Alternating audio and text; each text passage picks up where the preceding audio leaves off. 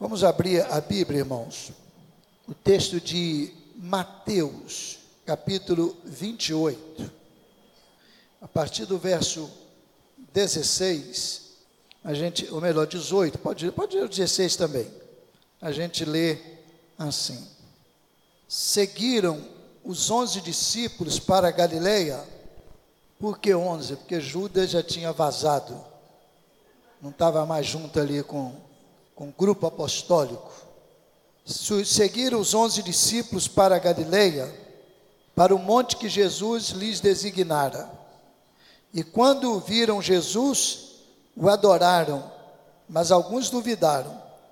Jesus, aproximando-se, falou-lhes, dizendo: Toda a autoridade me foi dada no céu e na terra. Ide Portanto, fazei discípulos de todas as nações, batizando-os em nome do Pai, e do Filho e do Espírito Santo, ensinando-os a guardar todas as coisas que eu vos tenho mandado. E eis que eu estou convosco todos os dias, até a consumação dos séculos. Amém? Esse texto tradicionalmente é conhecido, a partir do verso 18, como a Grande Comissão. Esse título é dado por pessoas que organizaram a Bíblia depois. Mas é interessante, a Grande Comissão.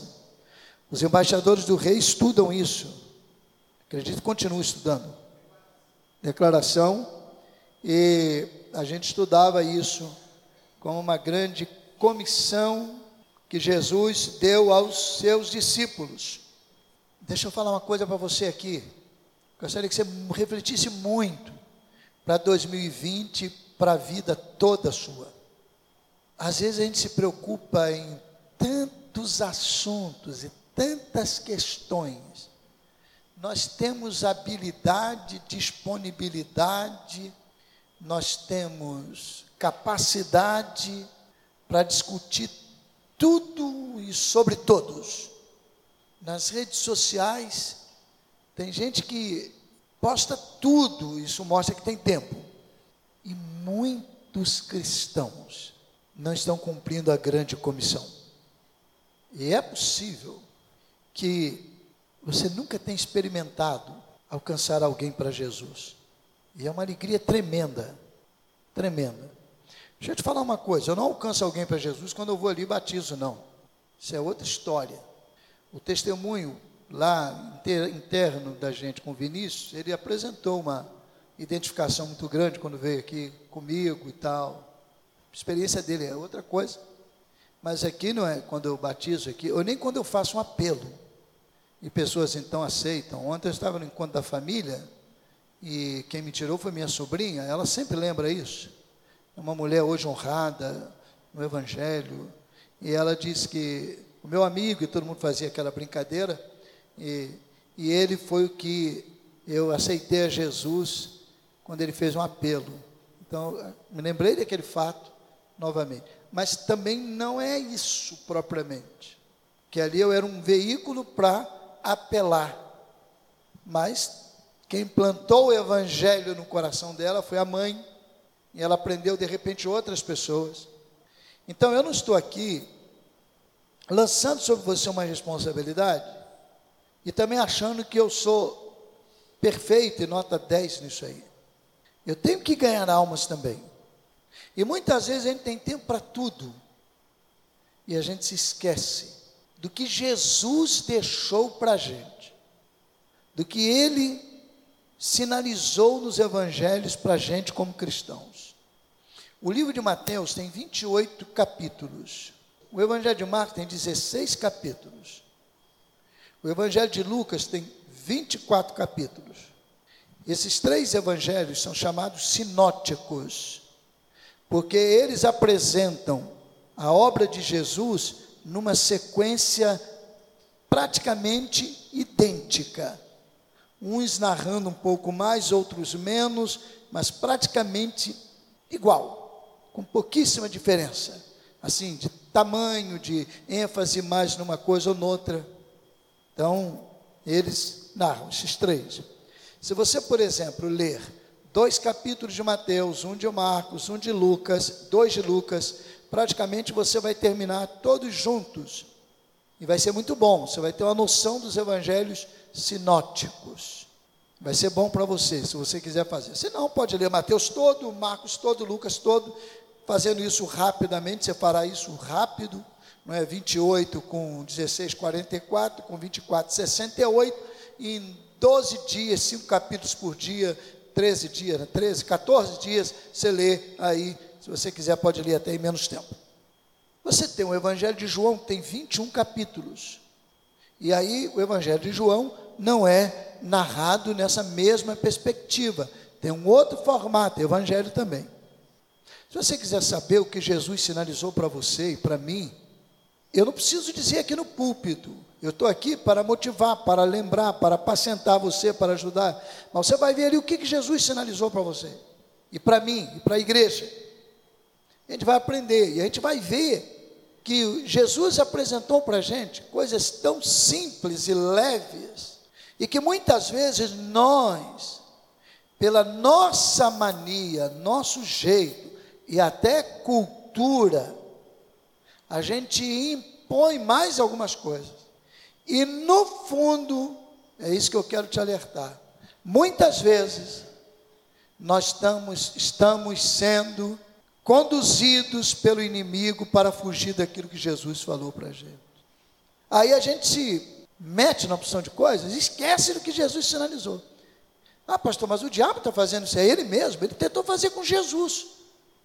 Quem já viu aquele filme aqui, Demônios no Templo? Quem já viu? Eu vi uma vez com a igreja. Tem gente aqui, não deve se lembrar. Esse filme está disponível. Era interessante como as pessoas usavam versículos bíblicos cristãos para justificar suas ações. Procure lá, deve ter aí nessa Netflix da vida, no YouTube tem, né? Netflix não tem não, é um filme antigo, Demônios no Templo ou do Templo.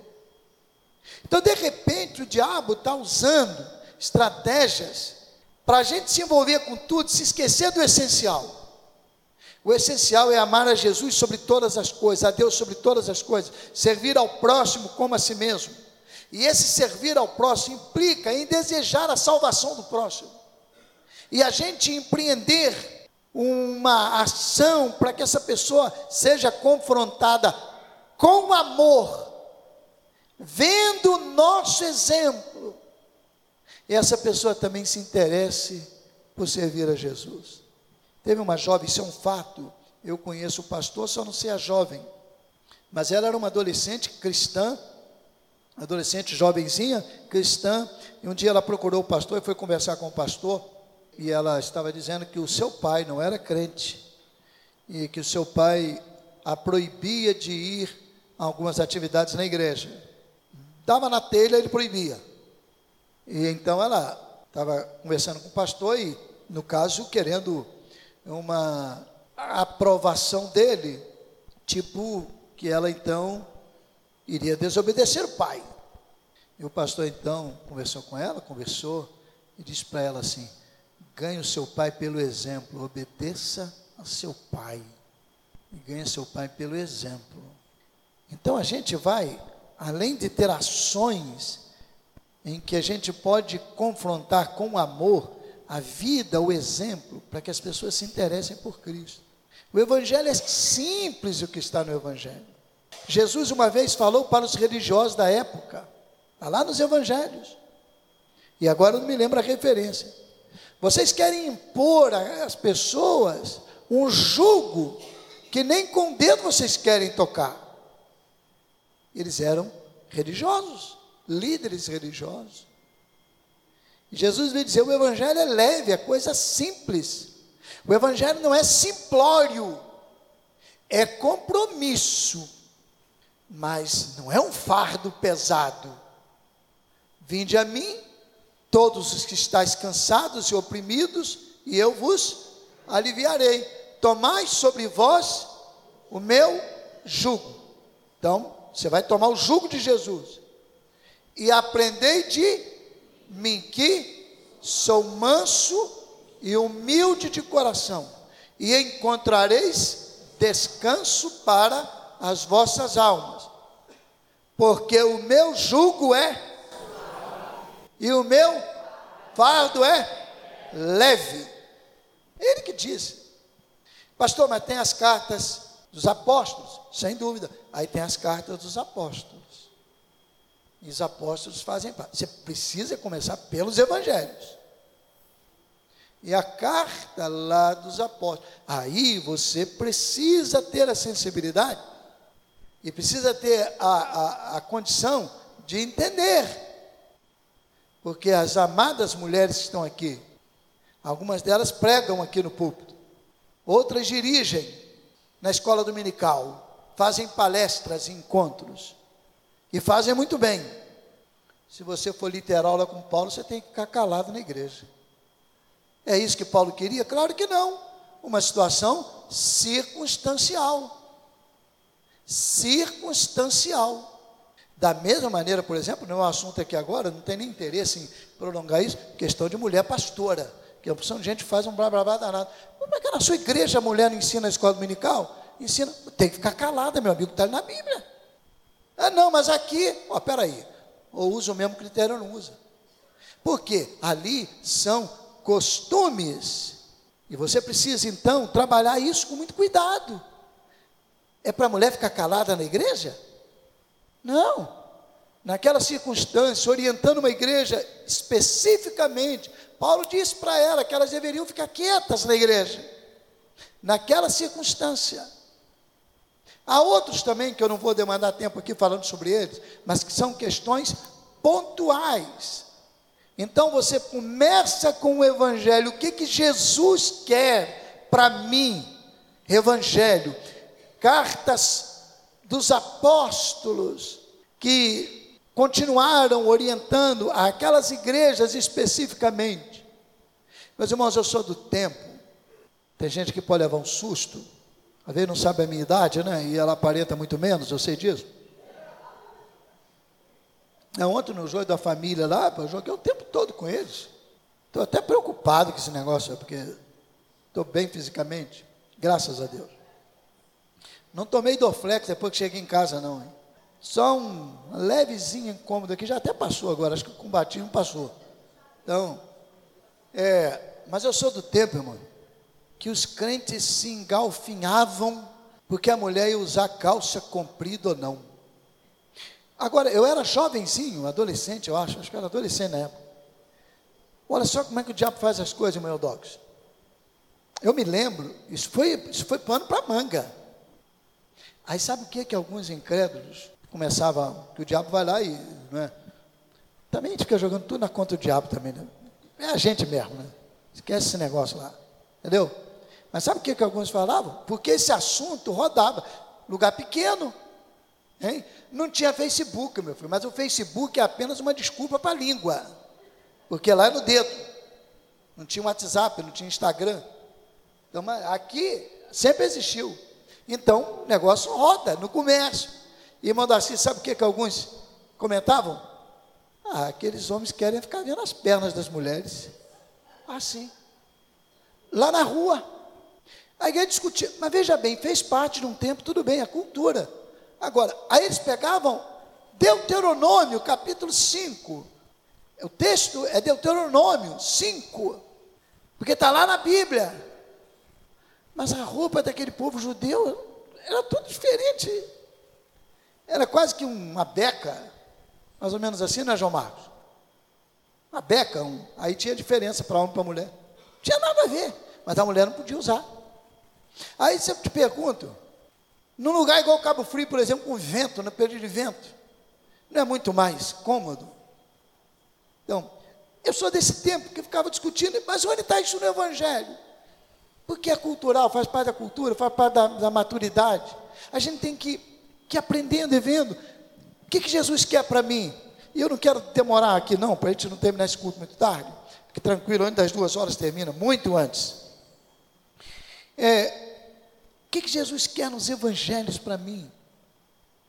E o que, que eu posso, com temor a Deus, considerar numa ortopraxia, numa prática correta, ortocorreta, praxis prática, sem perder a ortodoxia.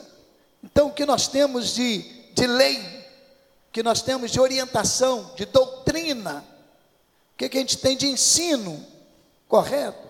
Como é que a gente pode transitar nisso? Porque senão a gente, em nome da ortodoxia, a gente inventa uma ortopraxia que atende a gente, mas que não está aqui no Evangelho. Então, quando Jesus fechou, depois de três anos com os discípulos, ele falou: Olha, eu tenho aqui uma missão para vocês, e para dar essa missão para vocês, eu garanto a vocês duas coisas. Primeiro, todo poder é me dado no céu e na terra. Então vocês vão em meu nome, no meu poder. Todo poder é me dado no céu e na terra. Nós vamos no poder do nome de Jesus.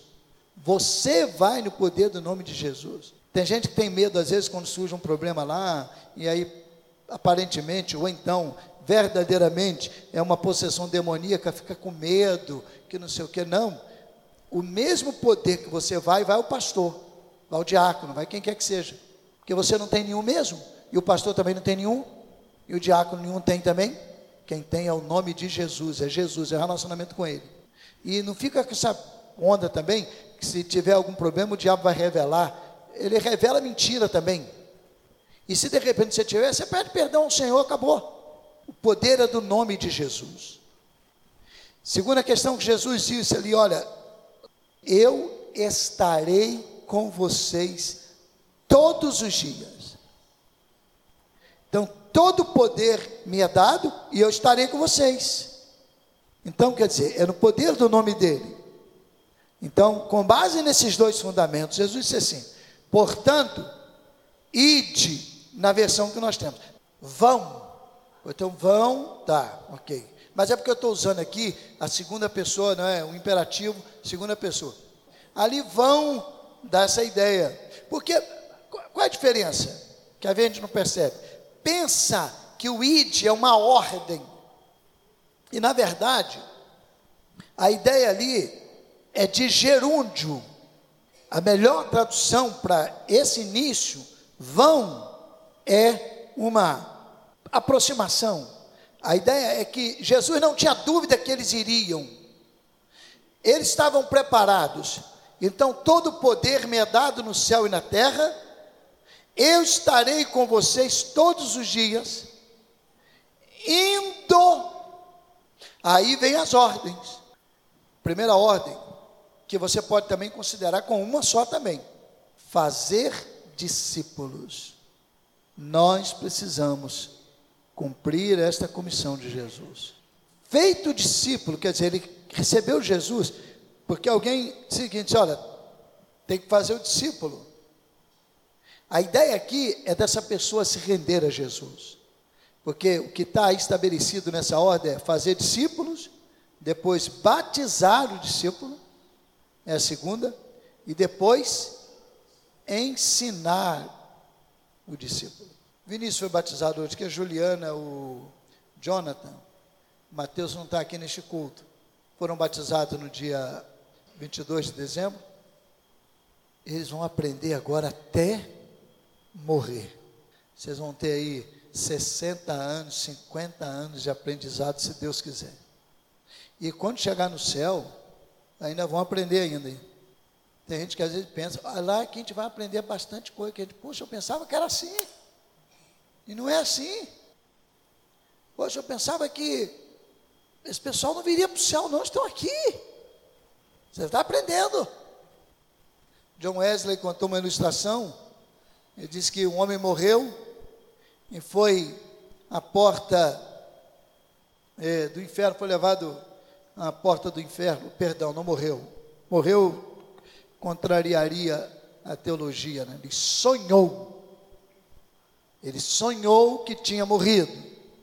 E ele foi levado então à porta do inferno. E aí perguntou lá para o que veio recebê-lo, É, tem metodista aí, John Wesley era metodista. Tem metodista aí, aí o, o chefão lá do, do inferno disse assim, tem? Aí ele ficou triste. Aí tem presbiteriano aí, e tem presbiteriano aqui também. Tem batista? Tem, tem batista aqui também. Tem congregacional? Tem. Tem católico? Tem. Aí ele ficou ficando triste, falou assim, ué, mas estão aí. Então ele ficou triste no sonho. Aí ele foi levado à porta do céu. Chegou à porta do céu, o anjo lá recebeu, príncipe lá dos anjos, né? de repente o arcanjo Gabriel recebeu, e ele falou assim: Tem metodista aí? Não, tem nenhum. Mas e presbiteriano tem?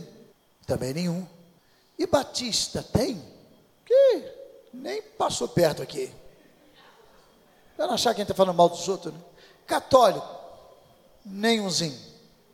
Mas não tem ninguém aí? Não, tem muita gente aqui. Ele falou as denominações da época que ele contou a ilustração. Não tinha acesso à igreja mais jovens hoje. Então, seriam alistadas também. Tem, uma multidão aqui. Ninguém pode contar. De todas as tribos, povos e raças. Estão aqui. Ué, mas não tem batista, não tem presbiteriano, não tem metodista, não tem católico, não tem congregacional, não tem quem que está aí? Aqui estão os lavados e redimidos pelo sangue do Cordeiro. Fazer discípulo, ganhar pessoas, levar Jesus, que essas pessoas vão para o céu. De repente você tem essa dúvida, você pode hoje receber Jesus. E aí, dizer, eu vou descansar em Jesus. Você não vai ser salvo pelo seu mérito, não, meu amigo. Nenhum de nós é que é salvo pelo mérito. Se um de nós imaginar, ainda que sutilmente, que há algum mérito em nós, é porque a gente está naquele ensino, a gente não aprendeu ainda totalmente essa lição. E vai aprender um dia. E se de repente não aprender, quando chegar lá, a gente vai aprender. Que foi tão somente graça do Senhor. Então Jesus tinha certeza: olha, vocês indo, façam discípulos de todas as nações batizem discípulos e ensinem os discípulos. Cada um irmão mais experiente é responsabilizado em ensinar com o exemplo, com proceder, com atitude. Pastor Milton trabalhou com a gente aqui, Pastor Milton foi pastor da igreja, é, foi pastor aqui junto com a gente e trabalhou no início do trabalho no Parque Eldorado 1. Pastor Milton, vários conheceram aqui, pai da Raquel, foi ministra de música da igreja. Pastor Milton falou a respeito de uma irmã na igreja, lá que era da, era daqui da igreja, mas também na congregação, não era tudo junto. Ele dizia né, sobre aquela irmã, uma irmã muito operosa, trabalhadeira, realmente trabalhadeira. O problema dela é que ela ganha uma pessoa para Cristo e coloca duas pessoas fora da igreja. Tem gente assim, irmão. Nós temos que ter alegria. O tema que a gente vai trabalhar este ano é adorando a Jesus, a Deus e servindo ao próximo. Nós temos que ter essa alegria. Essa alegria em estar ali pronto. A gente é imperfeito, irmão. Tem hora que eu fico chateado comigo. Porque às vezes eu fui indelicado. Eu não sou tão indelicado assim. Só em casa mesmo, que às vezes não dá para segurar, vocês sabem. Mas aí o Simar me, me, me suporta. João Marcos está aqui, Raquel hoje não veio o culto, ela não estava assim muito legal, não. Não, eu em casa eu penso que eu sou diferente de vocês, eu não sou perfeito, não. Tem minhas chatices. Como dizia o pastor Ebenezer, dizia, não diz ainda, minhas idiosincrasias, minhas maluquices. Eu fico chateado.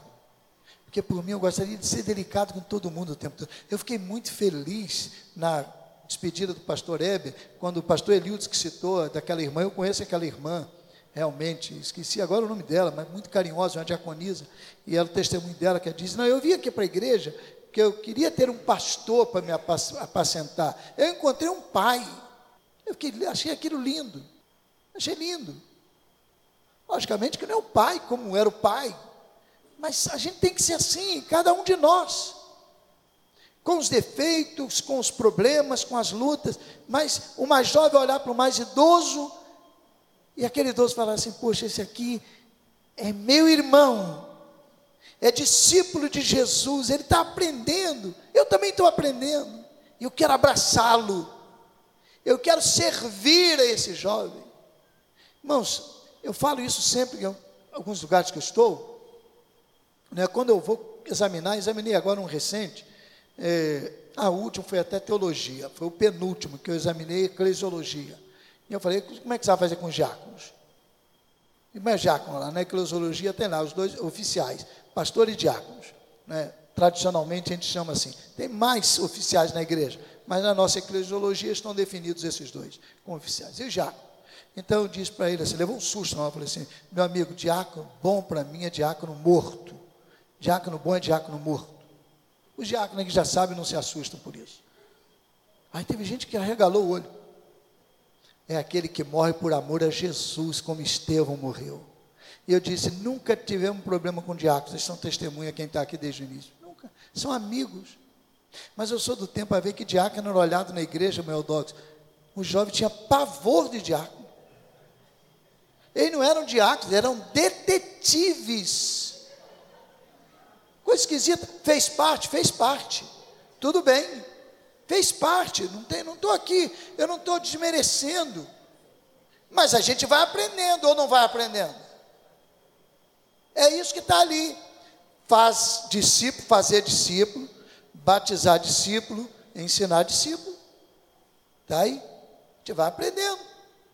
Que diácono hoje tem? Ele tem que abraçar ele quer. Então, para ninguém ter dúvida aqui, bom diácono, diácono bom diácono morto, porque eu faço associação com Estevão, que foi eleito diácono, um dos sete, ali em Atos 6. Atos 6 diz que Estevão era esse diácono, cheio de sabedoria, é, varões de sabedoria, fé e bom testemunho. Três afirmações lá, qualificações deles. No capítulo 7, Estevão morre apedrejado. Boa reputação. Boa reputação. Está lá, é o termo, é o testemunho. No 7 ele morre apedrada. Diácono que amava Jesus não negou Jesus. Que coisa boa. Então aí eu disse lá, nunca tivemos assim problema com diácono. São tem assim, tem que ser pessoas amigas. Todos nós. Então, irmãos, eu quero encerrar, que a gente vai passar a ser agora. Grave esse texto e comece a orar hoje por amigos, parentes, pessoas você gostaria de ver se tornando discípulos de Jesus. E se prontifique, além de orar, como é que eu posso alcançar essa pessoa? Como é que eu posso alcançar essa pessoa para Cristo? O que, que eu posso fazer, ser instrumento da graça? É a grande comissão que nós temos.